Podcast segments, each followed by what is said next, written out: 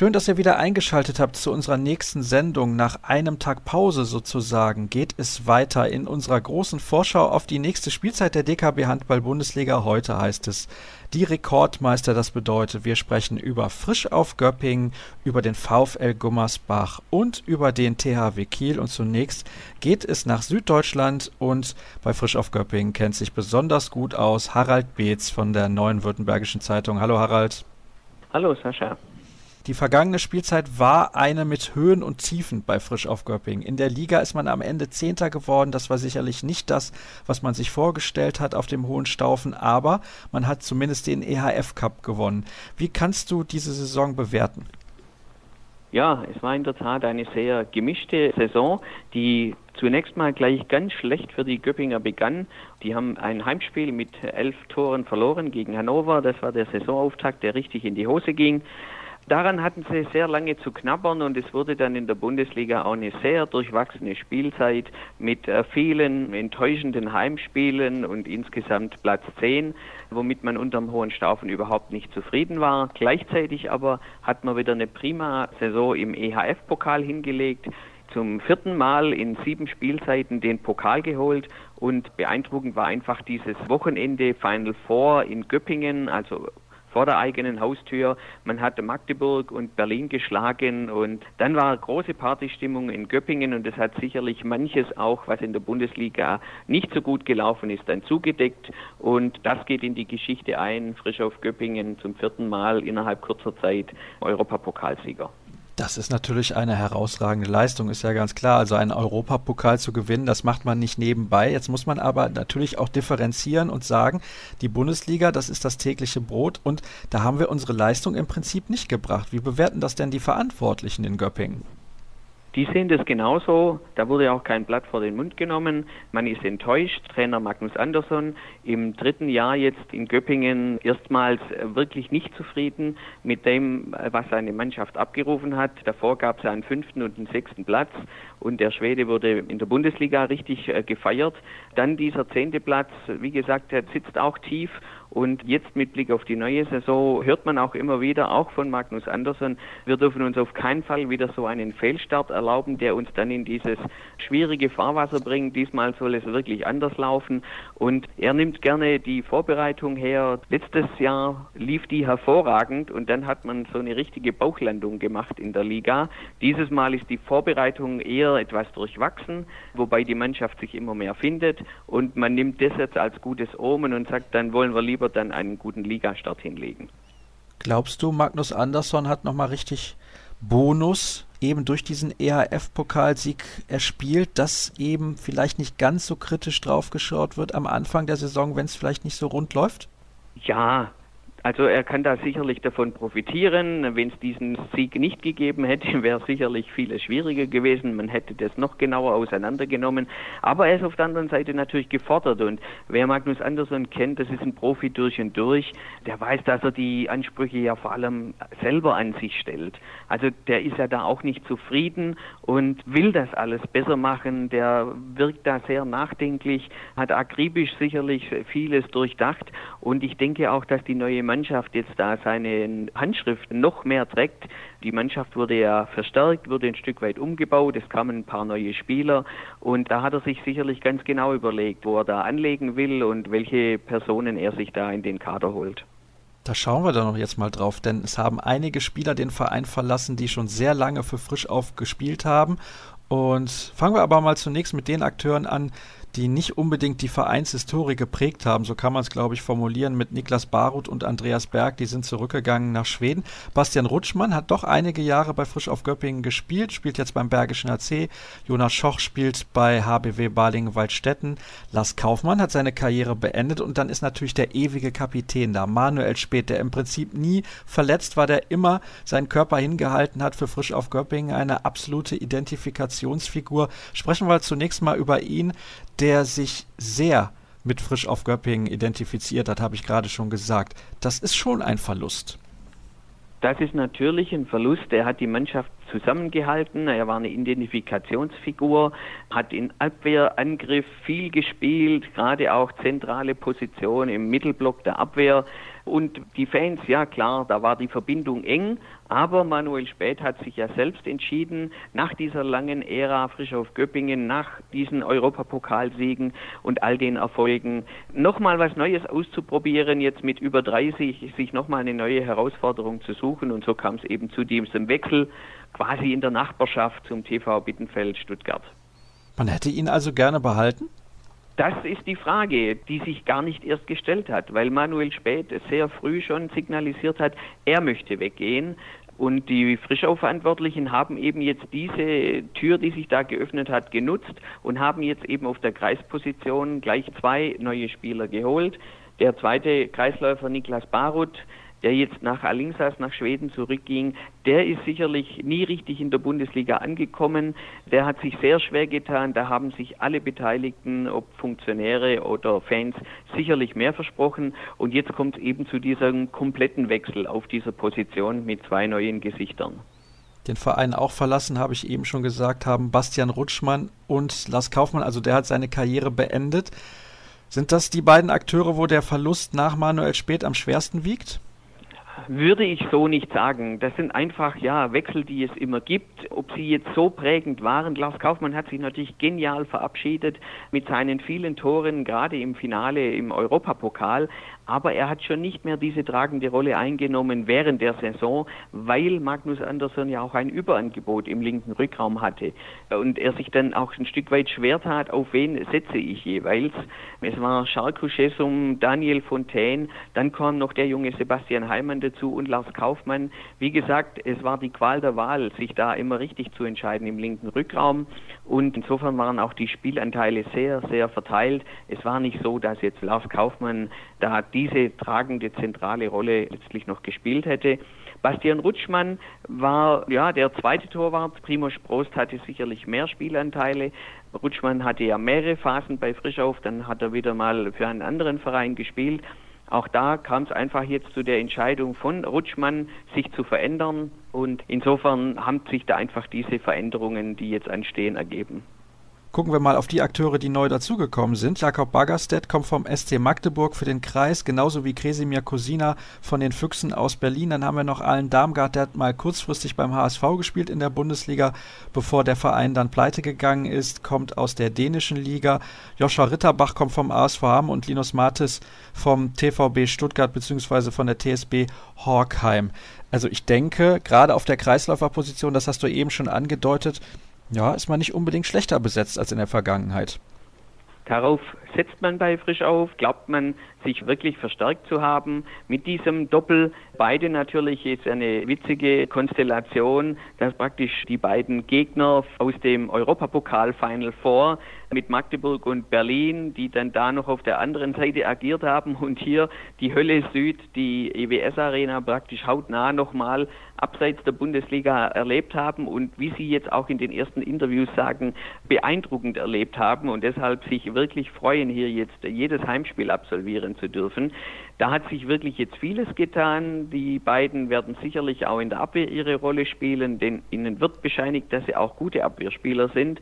Und gleichzeitig hofft man natürlich, dass über die Kreisposition in der neuen Saison mehr Tore fallen, als es die letzten ein, zwei Jahre sicherlich der Fall war. Und dann Alam Damgard, auch da Vorschusslorbeeren werden schon verteilt. Ein klassischer Spielmacher, der gut die Bälle verteilen kann. Das Pendant dann zu Tim Kneule, dem langjährigen Spielmacher hier von Frischauf, der mehr die 1 gegen 1 Situation sucht, vielleicht der wurfgewaltigere, der wurfstärkere Spieler ist. Insofern hat jetzt auch da Magnus Andersson mehr Variabilität im Kader und strahlt da auch Zuversicht aus, dass die Mannschaft das umsetzen wird.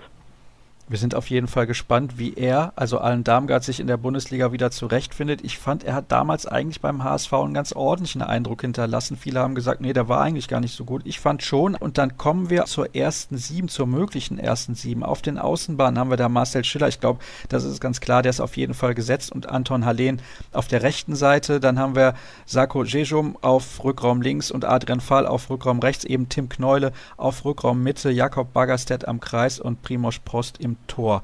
Ist das so in Ordnung? Ja, wobei, wie gesagt, bei den beiden Kreisläufern, da würde ich jetzt sagen, das ist eine 50-50-Situation. Ob man da so klar schon die Nummer 1 verteilen kann, das ist die Frage im rechten Rückraum. Jens Schöngart wird natürlich auch um seine Spielanteile kämpfen mit Adrian Pfahl und Alan Damgard, dieser spielerische neue Mann in der Rückraummitte, auch da. Also ob die Positionen so festgezurrt schon sind, wage ich zu bezweifeln. Ich denke schon, es ist auch die Variabilität, die Möglichkeit zu reagieren auf den Gegner, die Frischow vielleicht oder wahrscheinlich in der neuen Runde nutzen kann und Frischow vielleicht auszeichnen wird. Also eine sehr breit aufgestellte Mannschaft, die aber natürlich die Erwartungen, die in sie gesteckt werden, dann auch in diesem Jahr in der Bundesliga definitiv wieder erfüllen muss. So viel ist klar. Was denkst du denn ist drin mit dieser Truppe? Also die Göppinger formulieren das Saisonziel Platz 6. Sie wollen sich deutlich steigern. Sie sagen selbst, das ist ambitioniert. Aber die wollen diese schwächere Saison vergessen machen, haben sich da wirklich was vorgenommen. Manager Gerd Hofele spricht davon, dass man die Fans zurückerobern muss in der neuen Saison, auch in Zusammenhang mit ganz neuen Anspielzeiten.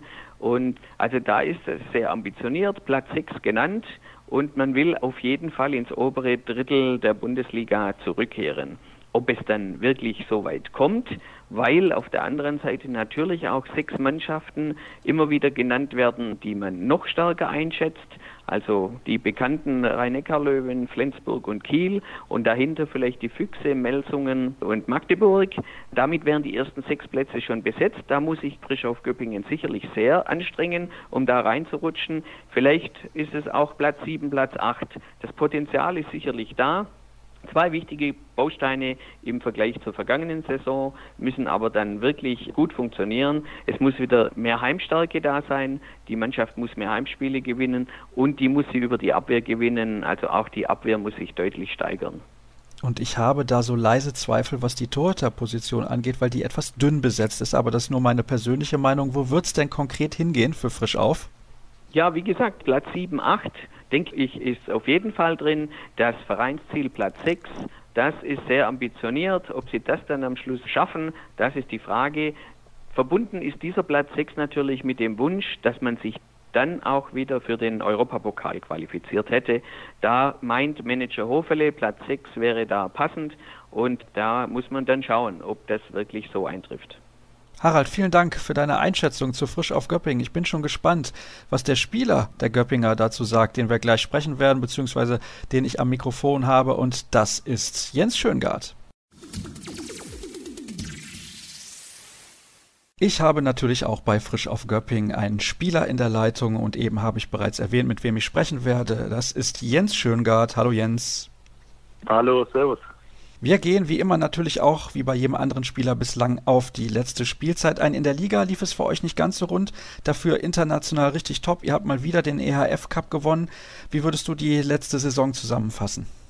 Ja, schon ziemlich gut formuliert. Ähm, in der Bundesliga sind wir schon anfangs schlecht reingekommen mit einer deutlichen Niederlage zu Hause. Dann haben wir uns gefangen eigentlich auswärts und haben in Minden gleich mal einen deutlichen Auswärtssieg landen können. Das Problem dabei war, dass wir zwei Stellenkräfte verloren haben mit Charco Schechum und Tim Knolle, unsere beiden examen Mittelmänner. Und ja, das hat sich dann einfach so ein bisschen durch die Saison durchgezogen. Wir hatten viele Verletzungsprobleme immer wieder, sind uns Spieler weggebrochen und ja, wir haben nie unseren Rhythmus gefunden. Ganz anders irgendwie dann im Europapokal. Man hat irgendwie das Gefühl gehabt, dass das irgendwie so eine Erleichterung war, dass man dort frei aufspielen konnte. Und ja, dort sind wir ja durch die Gruppe marschiert und man hat uns ja immer vorgeworfen, der Europapokal, wir hätten eine schwache Gruppe erwischt, aber wenn man die Gegner gesehen hat, das war keineswegs eine einfache Gruppe. Es war einfach irgendwie in der Liga total der Wurm drin und ja, im Europapokal konnten wir uns irgendwie immer frei schwimmen. Finde ich sehr, sehr interessant, denn im Prinzip ist ja die verletzten Situation im Europapokal exakt die gleiche gewesen.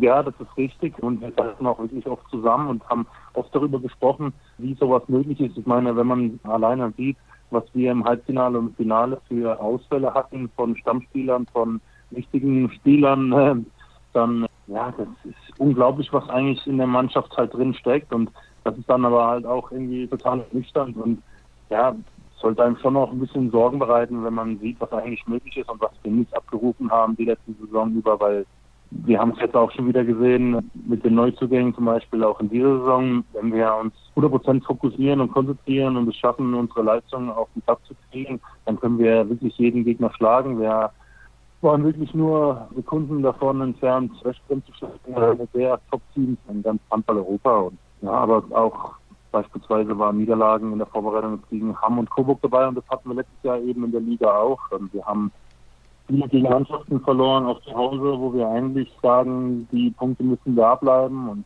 ja, irgendwie konnten wir das im Europapokal irgendwie anders auf die Platte bringen und das ist bis heute irgendwie noch unerklärlich und ja, aber es ist auch irgendwie total mühselig, da noch drüber zu sprechen. Ähm, ja, weil wir haben natürlich eine neue zusammengestellte Mannschaft und mit der wollen wir jetzt neu angreifen. Du hast es gerade gesagt, einige Akteure haben den Verein verlassen und ein paar sind mit dazugekommen. Ich halte sehr viel von allen Darmgard. Ich bin sehr gespannt, wie der in der Bundesliga wieder Fuß fassen wird, nachdem er beim HSV ja schon mal tätig war. Dann haben wir unter anderem Kresimir Kosina, Jakob Baggerstedt, das sind ja etablierte Kräfte in der Bundesliga, haben wir eben schon mit unserem Experten ausführlich drüber gesprochen. Du hast gerade die verletzten Probleme in der letzten Saison angesprochen. Selber hast du auch 14 Spiele nicht mit bestreiten können in der Bundesliga. Wie geht's dir aktuell? Ist das völlig auskuriert? Ja, ich bin wirklich sehr, sehr glücklich. Ich bin, glaube ich, einer der wenigen, der sich auf jedes Training freut in der Vorbereitung. Die haben echt die Nase voll vom Handball durch die vielen Einheiten und Trainingslager und Turniere. Und für mich ist es einfach ein Segen. Ich freue mich mega über jede Einheit, weil ja, ich jetzt dann doch dreieinhalb Monate da ausgefallen bin mit einer Daumenfraktur und einer damit verbundenen Operation. Ich bin jetzt wirklich wieder auf dem Top-Stand, was meine Fitness angeht und ja, fühle mich wirklich gut. Meine Konditionswerte sind gut, meine Kraftwerte sind gut und ja, handballerisch klar habe ich jetzt erst seit fünf Wochen wieder den Ball in der Hand, aber auch da merke ich schon echt Fortschritte, ich fühle mich schon echt gut und will jetzt die letzten Tage noch nutzen, da richtig meine Form von letztem Jahr wiederzufinden. Ich glaube, gerade für mich persönlich lief es bis zu meiner Verletzung echt richtig gut. Ich konnte die Mannschaft in vielen Spielen echt auch führen, aber ja, hatte wirklich ein bisschen Pech letztes Jahr, habe einen Schlag auf die Hand bekommen und ja, hat sich dadurch so eine relativ komplizierte Daumenverletzung zugezogen mit einer Operation, die vier Schrauben beinhaltete, die dann in meiner Hand waren für zehn Wochen und die musste dann wieder entfernt werden, die Schrauben und ja, erst dann durfte ich wieder anfangen, richtig zu trainieren und ja, jetzt kann ich kaum erwarten, wieder wirklich mich zu messen mit den Besten der Liga. 73 Tore in 20 Spielen, das ist auf jeden Fall eine hervorragende Quote, wenn man dann auch noch bedenkt, dass du dir die Position ja mit jemandem wie Adrian Fahl so ein bisschen teilen musst, auch ein hervorragender Bundesligaspieler, wie ich finde. Von daher auf jeden Fall ein sehr, sehr guter Wert und schon erstaunlich, wie ein einfacher Daumenbruch auch richtig kompliziert sein kann und wie viele Wochen man dann da auch ausfallen kann mit. Ihr seid Zehnter geworden, dann doch noch am Ende. Was ist denn dann in der kommenden Spielzeit euer Ziel und was wäre dann auch als Erfolg zu bewerten? Denn, und das zieht sich durch die ganze Saisonvorschau hier bei Kreisab, alle sagen, das Mittelfeld in der Bundesliga ist so unfassbar breit, man kann im Prinzip fast gar keine Prognose abgeben. Ja, also da würde ich mich meinen Vorrednern fast anschließen. das ist vielleicht ein bisschen langweilig für euch als Redaktion. Wirklich sehr schwierig. Fakt ist auf jeden Fall, wir sollen selbstbewusst in die Saison gucken, weil wir haben wirklich einen unfassbar guten Kader. Wir haben unglaublich gute Neuzugänge bekommen. Du hast es vorhin schon angesprochen mit Alan Damgard. Nochmal einer, der die Halben gut in Bewegung bringen kann, der eine gute Spielsteuerung und Spielübersicht hat, von dem ich mir viel erhoffe. Wir haben zwei exzellente Kreisläufer, international erfahrene Kreisläufer bekommen mit Kishmir Kusina aus Berlin und Jakob aus Magdeburg. Den kannte ich auch schon aus meiner Zeit in Magdeburg und ja, mit Joscha Ritterbach, einem hungrigen jungen Linksaußen, der wirklich in der Vorbereitung echt schon gezeigt hat, dass er mega Talent und Potenzial hat und uns da mit Sicherheit auch ein bisschen mehr Konstanz noch bringt auf der Position. Ja, wir haben uns extrem viel vorgenommen. Wir haben wirklich, ja, es gibt keine Ausreden. Die Saison letztes Jahr war wirklich schlecht gelaufen, aber man sieht halt, wie unfassbar wichtig ist, wenn man einen guten Start in die neue Saison hat. Und wir haben uns jetzt erstmal vorgenommen, dass wir das Spiel, das ist immer so eine Floskel von Spiel zu Spiel zu gucken, aber unser Fokus liegt komplett auf dem ersten Spiel. Das ist in Friesenheim bei den Eulen. Das wollen wir um jeden Preis gewinnen und damit fährt sich auch ganz anders zu den anderen Mannschaften. Wir haben jetzt dadurch, dass die WWS Arena renoviert wird, die ersten drei Partien allesamt auswärts und das ist mit Sicherheit nicht einfach, weil alle Mannschaften in der Liga ihre Berechtigung haben und ihre Qualität haben, aber wir wollen unbedingt das erste Spiel gewinnen, um dann einfach auch mit Selbstvertrauen zu den nächsten Aufgaben zu gehen und diese dann hoffentlich dann auch möglichst erfolgreich beenden. Und ja, dann ist es wie oft im Sport, dann kann man sich dann auch mal in so eine Rausch spielen oder in so einen Flow reinspielen. Und ja, das würde ich mir schon wünschen für uns dieses Jahr. Ist übrigens ein ganz, ganz fieser Gegner zum Auftakt, wie ich finde, die Eulen aus Ludwigshafen. Denn man kann die so schwer einschätzen und ihr seid der klare Favorit. Und eigentlich kann es für euch ja nur nach hinten losgehen, weil jeder von euch erwartet, dass ihr diese Partie gewinnen werdet. Nee, es ist richtig, aber ich wollte ergänzen, dass natürlich auch unsere Ansprüche natürlich auch irgendwo sind, solche Mannschaften klar zu schlagen. Also ich meine, klar, die Eulen, die haben wirklich ein fantastisches Zweitligajahr gespielt, gerade am Ende. Und wir haben sie jetzt in der Vorbereitung auch schon gehabt. Die haben wirklich sehr, sehr viele junge, talentierte Spieler, die wirklich zusammen gut spielen, die einen schnellen Ball spielen. Aber wir sind der aktuelle Europapokalsieger. Wir haben uns ein Saisonziel von ungefähr Platz 6 ausgegeben. Und ja, dann muss man einfach solche Spiele gewinnen. Und genauso soll man dann auch hinfahren. Eigentlich darf man als Journalist keine Konjunktivfragen stellen. Ich mache das jetzt trotzdem mal. Was wäre dir lieber, einstelliger Tabellenplatz oder Titelverteidigung im Europapokal? Ja, das ist echt, das ist echt eine fiese Frage. Also Fakt ist, wir haben das Potenzial für beides. Das ist schon mal ganz wichtig. Das heißt, wir haben die Breite dieses Jahr auch im Kader. Wir haben 15 Mann, die wirklich alle auf einem Niveau sind. Das heißt, wir können diese Wettbewerbe bestreiten, erfolgreich über eine ganze Saison hinweg. Mir persönlich wäre es natürlich schon lieb, wenn wir in der Liga ein anderes Gesicht zeigen. Klar, der Europapokaltitel ist was ganz Besonderes. Wir haben, glaube ich, alle erlebt, was das für eine unfassbare Atmosphäre war. Jetzt beim Final Four hier in Göppingen. Ja, wie gesagt, wir haben das Potenzial, beides zu schaffen. Der Europapokal ist noch in weiter Ferne und deswegen konzentrieren wir uns jetzt erstmal auf die Liga und dann kannst du dich gerne gegen Dezember nochmal melden und dann können wir da neue Ziele ausgeben, was den Europapokal angeht. Das werde ich tun, Jens. Darauf werde ich dich festnageln. Ich freue mich, dass du mir zur Verfügung gestanden hast und hoffe, dass du, das habe ich bei Max Holst ja beispielsweise auch schon gesagt, in der kommenden Saison alle Spiele absolvieren wirst. Bei dir war es nicht ganz so schlimm wie bei Max, aber trotzdem eine sehr, sehr ärgerliche Verletzung. Und dann soll es das gewesen sein, was frisch auf Göppingen angeht. Wir reisen weiter in der Sendung Die Rekordmeister und begeben uns ins Oberbergische Land zum VfL Gummersbach. Wir kommen zur nächsten Mannschaft in unserer heutigen Sendung. Die Rekordmeister von Göppingen sind wir weitergereist ins Oberbergische Land zum VfL Gummersbach. Und jetzt müssen wir etwas machen, was wir noch nie gemacht haben in der Saisonvorschau. Wir haben schon viele Expertenrunden aufgenommen und es ist das erste Mal, dass wir das nochmal tun müssen. Denn vor einigen Tagen habe ich schon mal mit Andrea Knitter gesprochen vom Oberbergischen Anzeiger bzw. der Oberbergischen Volkszeitung. Und dann haben sich zwei Spieler verletzt, die längerfristig ausfallen und ein neuer Spieler wurde verpflichtet. Deswegen begrüße ich Sie nochmal recht herzlich in der Leitung. Hallo Andrea. Hallo Sascha. Ich habe es gerade gesagt, wir haben vor einigen Tagen schon mal miteinander gesprochen. Da warst du verhalten optimistisch, was die neue Spielzeit angeht. Ich nehme an, das hat sich jetzt noch mal ein bisschen geändert, aber da gehen wir erst gleich drauf ein. Wir müssen natürlich auch über die vergangene Saison sprechen. Es wurde lange gezittert in Gummersbach und ich kann mich noch sehr gut daran erinnern an dieses Spiel gegen Frisch auf Göppingen, wo man unentschieden gespielt hat. Ich meine, es wäre 22-22 ausgegangen. Eine Partie, in der man lange zurücklag und dieser Punktgewinn hat am Ende den VfL Gummersbach gerettet.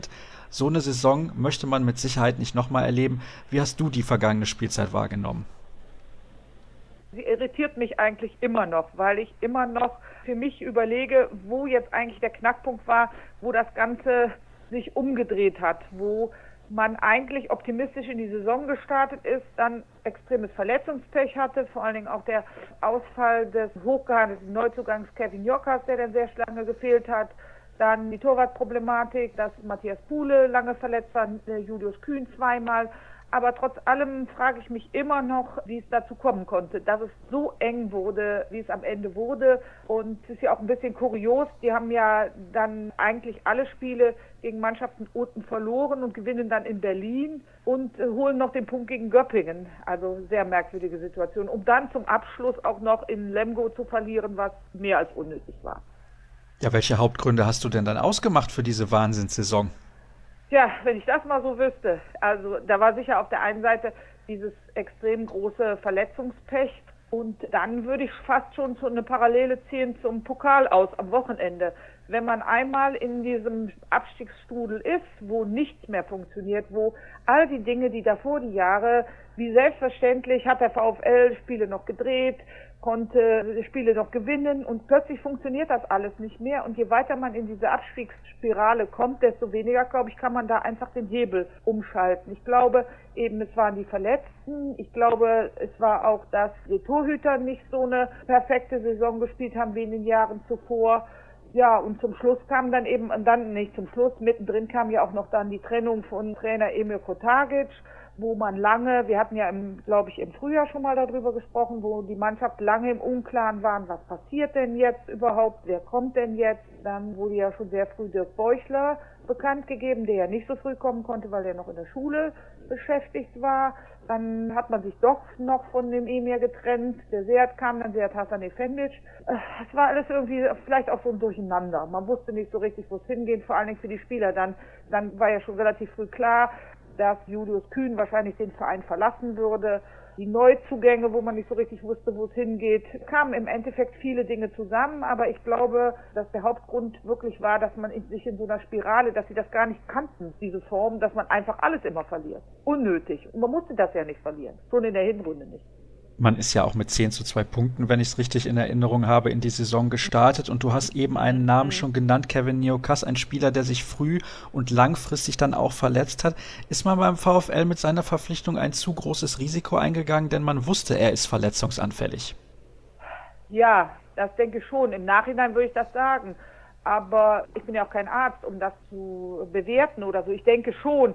Ich meine, die französische Nationalmannschaft hat sich ja damals, soweit ich das weiß, darauf beschränkt, das Knie in einer besonderen Art zu behandeln, wo man dann gesagt hat, dann ist er vielleicht auch, was war das, WM oder EM letztes Jahr, dass er da schneller wieder einsteigen kann. Das hat sich hinter als Trugschluss erwiesen und er musste dann operiert werden und ist sehr, sehr lange ausgefallen. Und das war sehr, sehr schade, weil er hat sich ja eingeführt. Das war ja richtig toll, war ja große Freude hier in Gummersbach. Er hat, wenn er gespielt hat, oft auch geniale Momente gehabt, gar keine Frage, ein bisschen gewandelt zwischen ja. Genie und Wahnsinn. Ich würde gerne aber von dir wissen, was kann man vielleicht sogar Positives aus der letzten Saison mitretten in die neue Spielzeit? Ja, weiß ich nicht. Würde ich vielleicht reinisch sagen, dass es nochmal gut gegangen ist. Also es hätte nochmal gut gegangen. Aber ansonsten weiß ich nicht, was man da Positives rausnehmen kann. Also irgendwie, es ist ja auch, wenn man so unterm Strich sieht, ist ja nicht mehr viel übrig von der letzten Saison. Kaum Spieler sind noch da, die in der letzten Saison da waren. Der Geschäftsführer ist weg, der Trainer ist weg. Also ich meine, es ist ja jetzt irgendwie ein richtiger Neuanfang hier in Gummersbach. Auf den schauen wir jetzt. Einige Spieler haben den Verein verlassen. Kevin Niokas hat seine Karriere beendet aus gesundheitlichen Gründen, genau wie Christoph Schindler. Allerdings ist der jetzt sportlicher Leiter des VfL Gummersbach. Daniel Mestrum, junger Linksaußen, ist nach Hagen gegangen. Jewgeni Pevnov, der Kreisläufer zur TSV Hannover Burgdorf. Andreas Schröder zum HCR Lang und Julius Kühn hattest du auch schon erwähnt. Zur MT Melsung. Ich denke, vor allem die Abgänge von Kühn und Schröder tun sehr, sehr weh auf sportlicher Ebene und Christoph Schindler als Führungsspieler wird fehlen. Ja, das habe ich gestern gedacht. Also bei allem, das habe ich gestern gedacht, eben beim Pokal aus des VfL Gummersbach vielleicht, wenn da so ein Christoph Schindler gewesen oder eben, was dem VfL richtig jetzt wehtut, ist natürlich auch im Neuanfang die schwere Verletzung von Simon Ernst. Also so ein richtig guter Mittelmann gestern, das wäre natürlich perfekt gewesen. Und so waren alles neue Leute, die dann das Spiel gegen Saarlouis vielleicht hätten noch umbiegen können. Jemand, der so ein bisschen routinierter auf dieser Position ist und diese Position eben auch anders ausfüllt. Ja, und vielleicht, wenn man noch mal sagt, das Positive vom letzten Jahr ist jetzt vielleicht, dass es diese Zweiteilung gibt in Zukunft, den Sportdirektor und den Geschäftsführer. Das wäre vielleicht was, was man aus der ganzen Maleste vom letzten Jahr Positives herausziehen könnte. Ohne dass ich jetzt das bewerten möchte mit dem alten Geschäftsführer. Ja, ich denke also, Frank Flatten hat den Verein zumindest finanziell wieder auf ganz ordentliche Beine gestellt und die Schwalbe Arena, wer schon mal dort gewesen ist, der weiß es, ein absolutes Schmuckkästchen der DKB Handball Bundesliga. Also es sind Abgänge mit dabei, die sportlich auf jeden Fall ins Gewicht fallen und es gibt einige Neuzugänge, die Fragen aufwerfen, denn man weiß nicht, haben sie das Niveau, um in der Bundesliga Fuß zu fassen. Bei Moritz Preuß ist man sich da sicher, sicherlich auch ein Kandidat, der über kurz oder lang in der Nationalmannschaft Fuß fassen wird. Dann haben wir Maximilian Hermann, der fällt lange verletzt aus. Erwin Feuchtmann kommt aus Österreich, hat schon mal in der Bundesliga gespielt. Dann haben wir Erik Köpp, kommt aus Norwegen. Josef Puchol kommt ebenfalls aus Norwegen. Marco Matic kommt vom FC Porto und Stanislav Sukow kommt von Saporoschje aus der Ukraine und Marvin Sommer wurde kurzfristig noch nachverpflichtet, weil auch Kevin Schmidt lange ausfallen wird. Moritz Preuß habe ich gerade gesagt, ein hochkarätiger Neuzugang, finde ich, ein Spieler mit Perspektive. Aber die anderen? Ja, Moritz Preuß ist natürlich wirklich klasse. Schnell, vor allen Dingen auch ein Kreisläufer, der Tempo-Gegenstöße laufen kann. Der hat jetzt am Wochenende gegen Coburg mit seinen zehn Toren, in, ich glaube, da waren neun in der ersten Halbzeit, das war schon richtig klasse. Und da war es eben auch sehr gut im Zusammenspiel mit Marco Matic. Und was im Moment beim VfL eben auch passiert ist, dass man eine andere Art von Handball eben spielt mit den Leuten, die man jetzt hat. Man muss wirklich abwarten, wie du auch gesagt hast, wie entwickeln sie sich. Das ist im Moment klar, bei Moritz Preuß weiß man, man sieht auch Marvin Sommer, der sich am Wochenende, ja, da ist überhaupt nichts zu meckern, der hat sich wirklich sehr gut eingefügt auf der Linksaußenposition. Bei den anderen muss man wirklich erstmal abwarten. Was passiert da? Es wird sicher noch ein paar Höhen und Tiefen geben und da muss man wirklich echt abwarten, was passiert mit den Spielern. Kann man im Moment noch nicht sagen. Es ist ja im Endeffekt nur noch, der alten Mannschaft ist ja noch Alexander Becker da und Florian von Gruchalla. Dann der junge Max Jäger auf der Linksaußenposition und ich glaube, das war es auch schon fast, ne? ja, Florian Baumgärtner auf der halbrechten Position. Florian Baumgärtner, genau, der ja eben auch letztes Jahr auch ins kalte Wasser springen musste durch die lange Verletzung von Kevin Jürkas. Dann war natürlich auf seiner Position auch noch Marc Bulsch verletzt, das darf man nicht vergessen, der dann ja auch Mitte der Saison nach Flensburg gegangen ist der da ja eigentlich noch ein Jahr in der zweiten Liga bei Ferndorf spielen sollte, der jetzt eben auch, dann war er jetzt noch in der Vorbereitung verletzt. Ach, irgendwie läuft es noch nicht so rund, man muss eben einfach abwarten. Hast du denn einen Kandidaten zumindest von diesen eher unbekannten Neuzugängen, der uns positiv überraschen könnte? Ja, also mir hat am Wochenende, wo es die ersten beiden wirklich ernsten Spiele gab, im Spiel gegen Coburg, hat mir Marco Matic, fand ich gut, im Zusammenspiel mit Moritz Preuß, der den sehr gut eingesetzt hat, das muss man wirklich sagen, und auch Josef Pujol, der ja ganz kurzfristig noch gekommen ist vor Saisonstart, auf der Mitte hat eben auch ein paar sehr gute Akzente setzen können, hat aber auch dann manchmal merkt man eben noch, dass das Zusammenspiel eben noch nicht so wunderbar klappt. Schauen wir auf eine mögliche erste Sieben mit Marvin Sommer auf der Linksaußenposition, Florian von Gruchalla oder Tobias Schröter, das muss man mal abwarten. Auf der Rechtsaußenposition ja. Moritz Preuß am Kreis. Dann haben wir, ich denke, den von dir angesprochenen und ein bisschen gelobten Marco Matic auf halb links, Pujol auf der Mittelposition und Baumgärtner, wenn er denn wieder fit wird, auf der halbrechten Position und im Kasten des VfL Gummersbach Carsten Lichtlein. Ist das so, die Formation, die du dir auch vorstellst? Gut, darf ja nicht vergessen, wir haben ja auch noch den Eirik Köpp, der ja auch vor dem VfL kam, fünf Monate verletzt gefehlt hat, sich dann noch einen entzündeten in der Vorbereitung zugezogen hat. Da muss man eben auch abwarten. Der wirkt noch nicht so integriert, aber ich denke, dass der auch eine gute Rolle spielen kann auf der halblinken Position. Also das, was man bis jetzt gesehen hat, wenn er jetzt regelmäßig wieder trainiert, seine Spielpraxis bekommt, fehlt richtig noch Spielpraxis und er ist ja auch eben noch sehr, sehr jung, das könnte auch jemand sein. Die anderen muss man eben abwarten. Bevor ich ihn übrigens vergesse, der Trainer ist ja auch neu, Dirk Beuchler. Wie hast du ihn kennengelernt? Welchen Eindruck macht er auf dich? Also einen guten Eindruck, was soll man da sagen? Nein, ich finde auch, dass ja, die Integration der Spieler, wenn man sich das Spiel gegen Coburg anguckt, ich finde, da hat er eine ganze Menge schon bewirkt in der kurzen Zeit, die er hier ist. Man kann sehr gut mit ihm zusammenarbeiten, sehr unkompliziert und das finde ich eigentlich sehr gut. Eben haben wir ja schon angesprochen, dass Simon Ernst noch einige Monate fehlen wird. Gleich übrigens auch mein Gesprächspartner. Kann man jetzt beim VfL irgendwie so ein bisschen hoffen, dass man einigermaßen gut in die Saison kommt und dann kommt der Heilsbringer, nämlich der neue Kapitän Simon Ernst, wieder zurück? Ja, aber das Problem ist, dass der wahrscheinlich erst nächstes Jahr wieder zurückkommt und dann weiß man nicht. Also ich meine, ein halbes Jahr sich durchwuscht und das funktioniert ja in der Bundesliga nicht. Also es muss auch schon ohne Simon Ernst funktionieren und ich denke, dass es auch funktionieren kann.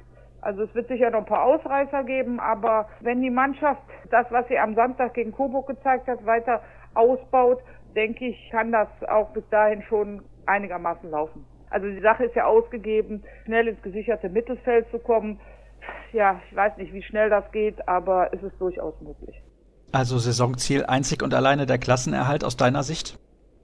Ja, zunächst mal ja, würde ich sagen. Weil die Integration der neuen Spieler, das hat sich jetzt auch am Wochenende gezeigt, das wird wohl auch noch ein Weilchen dauern, bis die wirklich zusammengewachsen sind. Ich meine, es kann ja auch eine Mannschaft, die ohne große Stars auskommt, beziehungsweise der VfL hat ja mit Simon Ernst, mit Moritz Preuß und Carsten Lichtlein auch Leute, die im Kreis oder direkt in der Nationalmannschaft sind. Also so ganz ohne ist ja nicht, aber es hat sich auch in den letzten Jahren immer wieder gezeigt, dass Mannschaften, die einfach als Mannschaft agieren, wie der VfL auch in den vergangenen Jahren, dass sie durchaus auch wirklich was schaffen können. Welche Platzierung wird am Ende zu Buche stehen?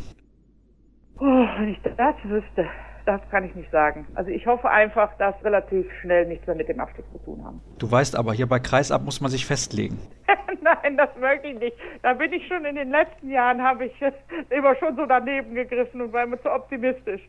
Na gut, dann lasse ich das gerade nochmal durchgehen und sage recht herzlichen Dank, Andrea, dass du mit dabei gewesen bist. Ein zweites Mal ja sozusagen. Und jetzt machen wir eine kurze Pause und dann kommt das angekündigte Interview mit dem neuen Spielführer des VfL Gummersbach mit Simon Ernst. Wie eben angekündigt, ist er jetzt bei mir der Kapitän, der neue Kapitän des VfL Gummersbach, Simon Ernst. Erstmal herzlich willkommen. Hallo zusammen. Wir müssen ein wenig sprechen über das in der vergangenen Saison, natürlich über deine persönliche Situation mit der Verletzung und über das, was vielleicht dann in den nächsten Monaten so kommen mag. Letztes Jahr war hier Abstiegskampf angesagt. Ich denke, nach der Saison davor hat da niemand mit gerechnet. Du auch nicht. Ja, definitiv nicht. Also klar, das hatten wir uns ganz anders vorgestellt, hatten uns andere Ziele gesetzt vor der Saison, aber das ging leider mächtig nach hinten los und ja, in der Form auch leider so nicht zu erklären. Hast du mittlerweile Gründe ausgemacht, woran es denn gelegen hat? Weil irgendwann dann im Herbst seid ihr in so eine richtige Abwärtsspirale gerutscht. Ja, genau. Also ich glaube, das ist ganz vielschichtig das Problem. Wenn wir sagen würden, Verletzungsprobleme würden wir es uns zu einfach machen. Klar, das war auch ein Grund. Da war Julius Kühn, der ist lange ausgefallen, Kevin Joka, Mazepule, um nur drei zu nennen, die, die ja lange ausgefallen sind. Aber in erster Linie haben wir natürlich keinen guten Handball gespielt, das muss man so sagen. Und wenn man auf unseren Kader guckt, der ja, für eine deutlich höhere Platzierung hätte reichen sollen, ist das eine riesen Enttäuschung. Und ja, dann war noch eine andere Unruhe dem Verein. Trainer-Thematik kam auf und wie du es gerade gesagt hast, kamen wir einfach in eine Abwärtsspirale. Selbstbewusstsein ist geschwunden und nach der Rückrunde ging das gleich wieder von vorne los. Dann kam noch der Trainerwechsel, haben wir erst ein bisschen Aufschwung bekommen, ein paar unglückliche Spiele auch verloren und ja, haben uns da sehr, sehr schwer getan und so bis zum letzten Spieltag zittern müssen. Super Analyse, muss ich ja gar nichts mehr nachfragen, was die letzte Saison angeht. Leider hast du dich dann bei der Nationalmannschaft im Training verletzt nach der Saison. Wie geht's dir aktuell und wie weit bist du mit der Reha? Also mir geht's soweit ganz gut. Die OP ist jetzt zwei Monate her. Das heißt, das Training wird ganz langsam gesteigert, die Belastung wird höher. Bis jetzt verkrafte ich alles gut, gibt da bis jetzt keine Rückschläge, aber klar, da ist noch eine Menge Geduld gefragt. Schmerzen hast du noch? Nee, also im Alltag bin ich soweit beschwerdefrei. Fürs Handballspielen reicht es noch nicht ganz, aber Schmerzen habe ich keine, wenn ich sie jetzt nicht provoziere durch extreme Bewegungen. Dann hoffen wir mal, dass du vielleicht noch gegen Ende dieses Jahres wieder auf der Platte stehen kannst. Das wäre auf jeden Fall eine gute Sache, vor allem für deinen Verein, den du jetzt halt als Kapitän voranstehst. Welche Aufgaben sind neu für dich in dieser Rolle? Also klar, es ist erstmal eine Ehre für mich, dass ich bei einem Verein wie dem VfL und gerade auch in meinem jungen Alter ja, so ein Amt schon bekleiden darf und da jetzt der Nachfolger von Christoph Schindler bin freue ich mich natürlich riesig drüber. Wie gesagt, das ist eine Ehre für mich und ja, glaube, ich muss noch ein paar Aufgaben abseits des Platzes mir übernehmen. Habe ich ja jetzt auch etwas mehr Zeit für, aber natürlich möchte ich als Kapitän oder unabhängig davon auf dem Spielfeld vorangehen. Durch Einsatz, durch Wille, durch Motivation, ja, ein gutes Vorbild sein, die helfen die anderen Jungs zu pushen, zu integrieren, jetzt gerade die vielen neuen Spieler und ja, ich möchte einfach dafür sorgen, dass jetzt erstmal, dass wir ganz positiv in die Saison gehen können. Das Motto des VfL ist Leidenschaft vereint. Ist das auch ein bisschen der Schlüssel für Erfolg in der kommenden Spielzeit, weil man so ein wenig den Eindruck hatte, dass euch das gerade in der Rückrunde dann teilweise ein bisschen verloren gegangen ist? Nicht, dass ihr nicht miteinander gekämpft hattet, aber irgendwie fehlte ein klein bisschen das Feuer. Ja, das ist unser Motto. Das haben wir uns groß auf die Fahne geschrieben und das nicht so nur dahergesagt. Das wollen wir auch umsetzen auf der Platte. Wir wollen, dass der Funken auf die Fans überspringt und dafür sind in erster Linie wir verantwortlich. Klar, wenn man hinten liegt mit zehn Toren, dann ballt man nicht die Faust genauso, wie wenn man es machen würde, wenn man gerade den Führungstreffer geworfen hat. Von daher ist es in der letzten Saison, das kann ich verstehen, ein bisschen anders rübergekommen. Wie gesagt, das Selbstbewusstsein hat natürlich auch gefehlt. Dann jubelt es sich ganz anders, dann tritt man automatisch ganz anders auf. Dann gehen die Köpfe mal schneller runter und ja, das wollen wir jetzt schaffen, dass das in dieser Saison genau andersrum geht, dass wirklich hier am ersten Spieltag gegen Wetzlar die Halle brennt. Was macht dich denn zuversichtlich, dass das funktionieren wird?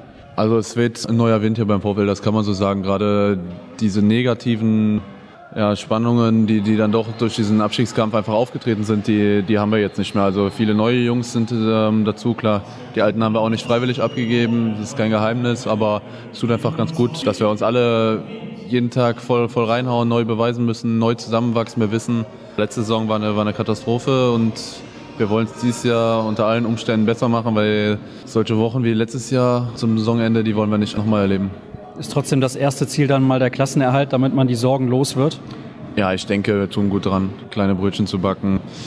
Letztes Jahr haben wir uns vielleicht ein bisschen zu weit aus dem Fenster gelehnt auch, haben da große Ambitionen gehabt. Das hat nicht geklappt und ich glaube, alles andere, wenn wir irgendeine andere Marschrichtung ausgeben, das wäre wär vermessen. Die Erfahrungen der letzten Saison haben gezeigt, dass es sehr schwierig ist, wenn man einmal unten reingerät und das wollen wir ja, tunlichst vermeiden. Wir wollen da uns möglichst schnell distanzieren von den Abstiegsplätzen und alles weitere kann man im Saisonverlauf sehen.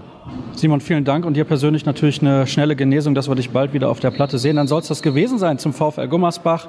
Nächste Pause in der heutigen Ausgabe und dann sprechen wir über den THW Kiel.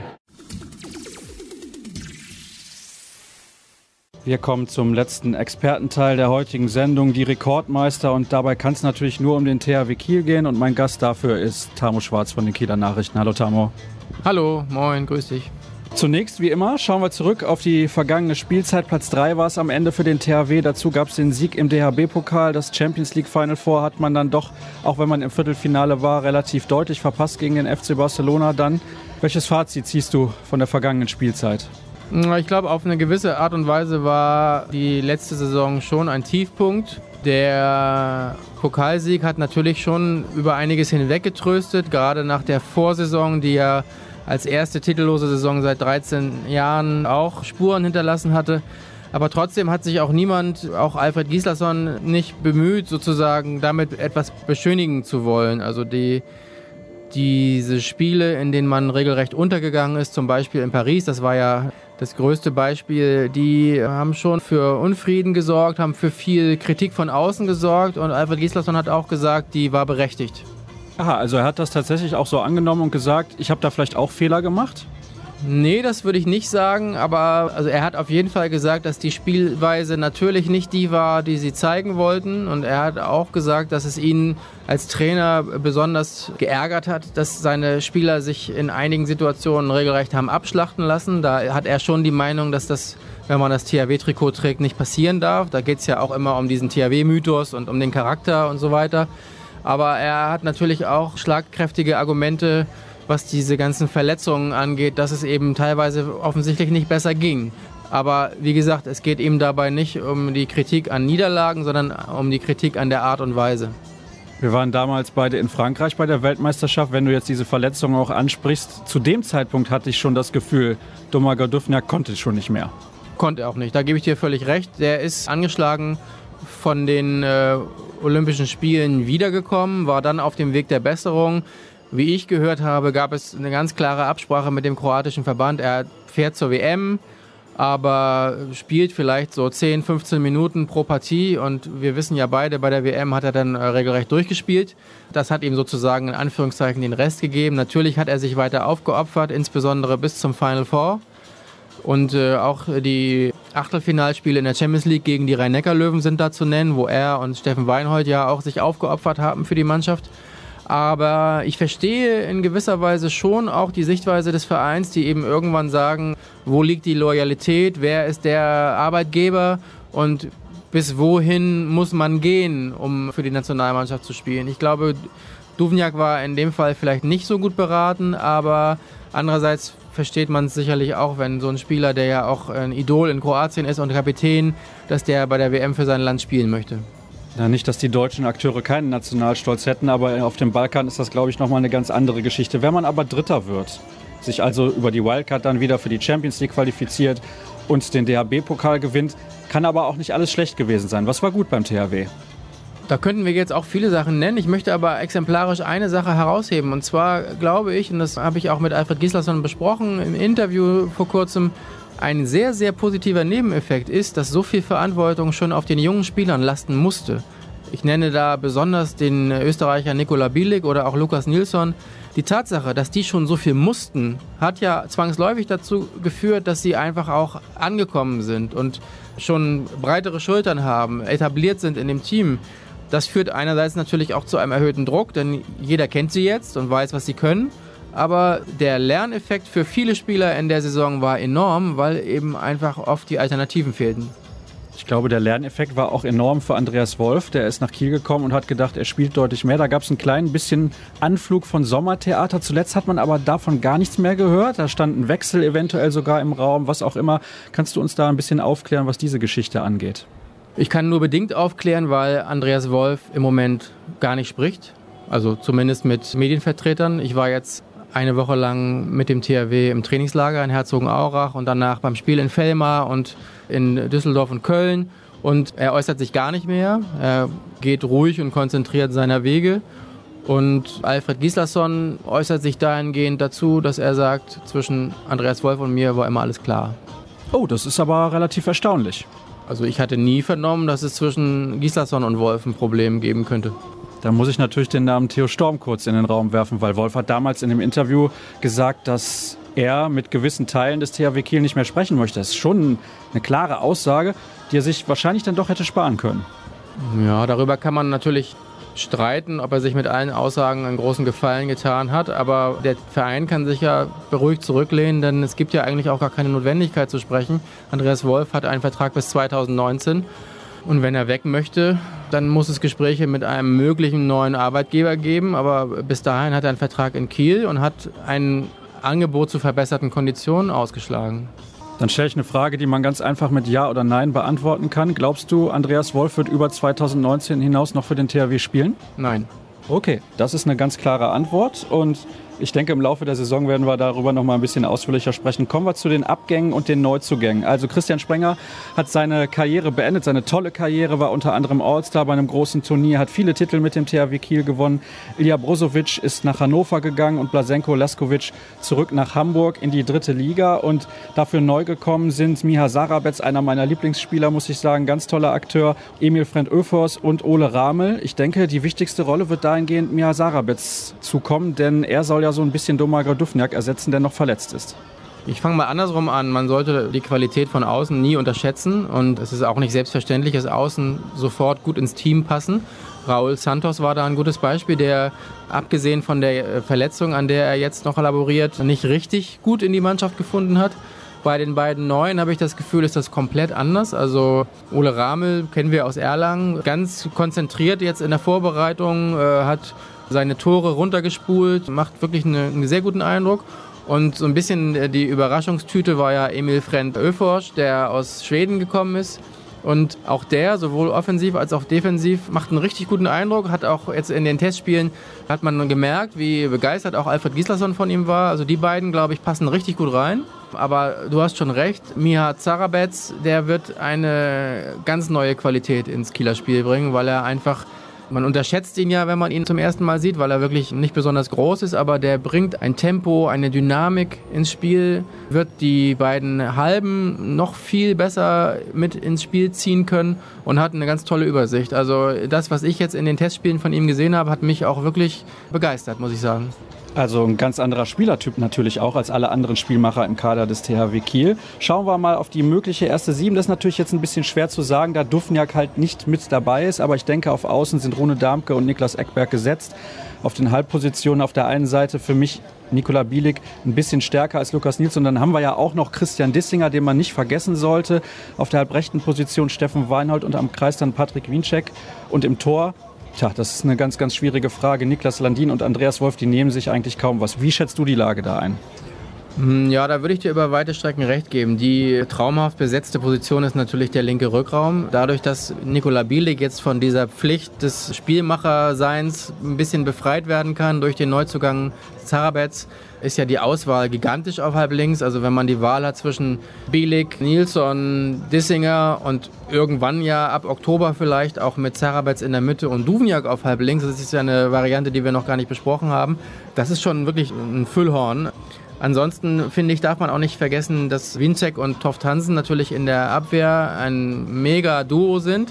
Da wird es davon abhängen, wie die beiden gesund durch die Saison kommen. Der Verein selbst, in Person von Thorsten Storm und Alfred Gislason, nennt das als Achillesferse. Die sagen eben, wir haben diese beiden, aber wenn sich einer verletzt, und René Toft Hansen war sehr oft verletzt zuletzt, dann ist das ein bisschen eine wackelige Angelegenheit. Ich könnte mir auch vorstellen, dass der Verein da nochmal tätig wird.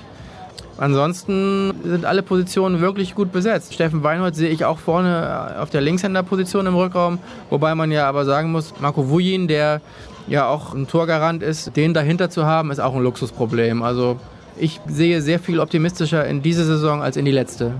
Die Ziele des Vereins sind ausgegeben mit der Meisterschaft. Ich glaube, mit dem Kader ist das durchaus auch möglich, auch wenn Duffenjag erst ein bisschen später wieder in die Saison eingreifen kann. Und man möchte auch bei allen anderen Titeln ein Wörtchen mitreden.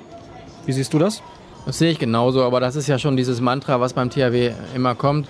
Als Saisonziel heißt es immer, möglichst Meister werden und die beiden Final Fours erreichen, in Hamburg im Pokal und in Köln in der Champions League. Was ein bisschen neu ist, sind so diese Nuancen, dass Thorsten Storm den Wunsch, Meister zu werden, schon ein bisschen offensiver äußert und vertritt bei verschiedenen Gelegenheiten. Und ich denke auch, die Mannschaft hat das Zeug dazu. Aber es ist genau wie jedes Jahr, es wird von der Verletzungssituation abhängen. Wo landet der THW? Ich glaube, dass der THW auf jeden Fall am Ende der Saison auf dem Kieler Rathausplatz feiern wird. Ich glaube, dass sie die Meisterschaft feiern und tue mich immer schwer, in den anderen beiden Wettbewerben eine Aussage zu treffen, weil im Final Four am Ende wirklich immer alles möglich ist. Haben wir ja vor zwei Jahren bei der Niederlage nach Verlängerung gegen Westbrem auch gesehen. Ja, in den letzten Jahren gab es beim Final Four in Köln einige Überraschungen und ja, dann vielen Dank, Tamo, dass du mir zur Verfügung gestanden hast und deine Einschätzung abgegeben hast zum THW Kiel. Und jetzt gibt es natürlich noch einen Spieler, und das ist tatsächlich Andreas Wolf. Jetzt hat der Kollege gesagt, er spricht mit den Medien nicht. Mit mir hat er gesprochen und da hören wir dann jetzt gleich mal rein. Andreas Wolf ist bei mir, kurz vor dem Saisonstart der neuen Spielzeit 2017-2018. Erstmal schön, dass du dir Zeit genommen hast. Es war die intensivste Saison deiner Karriere, ich glaube, das kann man so zusammenfassen. Olympia erst, dann zum ersten Mal auch international gespielt mit der Champions League. Du bist ein bisschen angeschlagen gewesen in der vergangenen Saison. Hat sich das mittlerweile erledigt? Nö, die Entzündung in der Hüfte ist immer noch da. Ich habe vor allem nach Laufanhalten doch relativ große Schmerzen, aber wir arbeiten mit unseren Physios dran, mit unserer medizinischen Abteilung und ich bin sicher, dass wir das in den Griff kriegen. Und solange ich spielen kann, ist alles in Ordnung. Ich hatte das letztes Jahr schon mal gefragt. OP ist keine Option? Da müssen wir jetzt nochmal mit den Ärzten genau sprechen, aber natürlich ist eine Operation eigentlich keine Lösung, weil das ja auch mit einer Ausfallzeit verbunden ist und deshalb macht man es natürlich ungern. Es sind im Endeffekt ja erstmal nur Schmerzen und das lässt sich dann halt in einem Spiel auch aushalten oder ausblenden. Ich weiß, Sportler müssen dann im Sommer immer versuchen abzuschalten. Ich habe aber gesehen, du hast mit einem eigenen Trainer noch sehr, sehr viel gearbeitet. Wie viel hast du überhaupt abgeschaltet? Ja gut, der Trainer war auch ein guter Kumpel von mir. Also das war auch teilweise ein bisschen als Gag. Aber natürlich, jeder, der mich kennt, weiß, dass ich die Sommerpause vor allem dazu nutze, mich physisch auf Vordermann zu bringen. Das ist ja durch die Olympiateilnahme letztes Jahr ein bisschen, äh, ich sag mal, ins Wasser gefallen. Da blieb nicht so viel Zeit dafür und das habe ich auch während der Saison gemerkt. Und da habe ich jetzt diesen Sommer daran gearbeitet, dass ich das aufholen kann und ich fühle mich körperlich auf jeden Fall sehr fit. Ich finde, ich habe mit meinem Personal Trainer sehr gut gearbeitet und freue mich deshalb auf die Saison. Du bist ein sehr ehrgeiziger Spieler, deswegen natürlich auch solche Sachen wie die Geschichte mit einem Personal Trainer. Gibt es irgendwelche Punkte, wo du jetzt weißt, was du auch in diesem ersten Jahr in Kiel festgestellt hast, wo du dich nochmal selber auf ein anderes Level holen musst?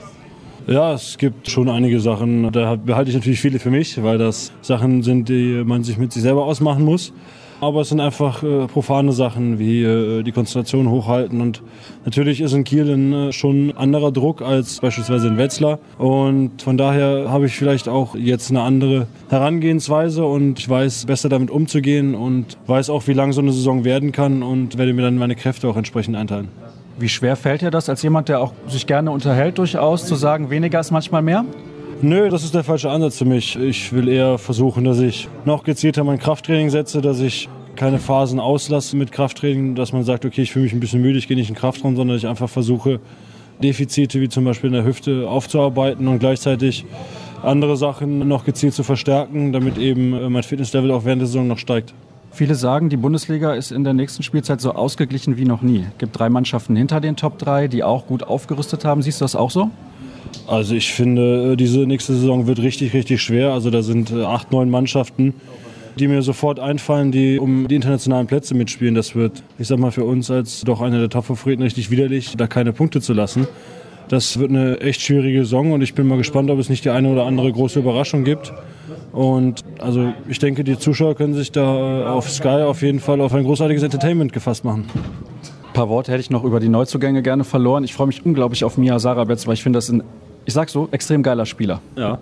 Ja, also Miha äh, habe ich auch gesagt, bringt unser Spiel auf jeden Fall weiter. Er hat nochmal so ein Überraschungselement mit seiner unglaublichen Schnelligkeit und auch seiner hohen Spielintelligenz, das uns auf ein anderes Level heben wird. Und auch Ole Ramel und Emil sind hervorragende Spieler, die gut zu unseren anderen hervorragenden Außen passen. Und deshalb haben wir eine sehr starkkräftige Gruppe. Lehnst du dich so weit aus dem Fenster zu sagen, der THW Kiel wird deutscher Meister? Ich lehne mich so aus dem Fenster, dass ich sage, wir konzentrieren uns dieses Jahr auf jedes Spiel. Gut, Andi, ich danke dir und wir werden sehen, wohin das dann am Ende der Saison führen wird. Wir schließen damit die Sendung Die Rekordmeister ab. Ich möchte euch noch verweisen auf unsere unterschiedlichen Social Media Kanäle. Zu finden sind wir unter facebook.com slash kreisab, bei Twitter at kreisab.de und auch bei Instagram unter dem Hashtag kreisab. Das war's für die heutige Ausgabe und in zwei Tagen hören wir uns dann hoffentlich wieder. Bis dann.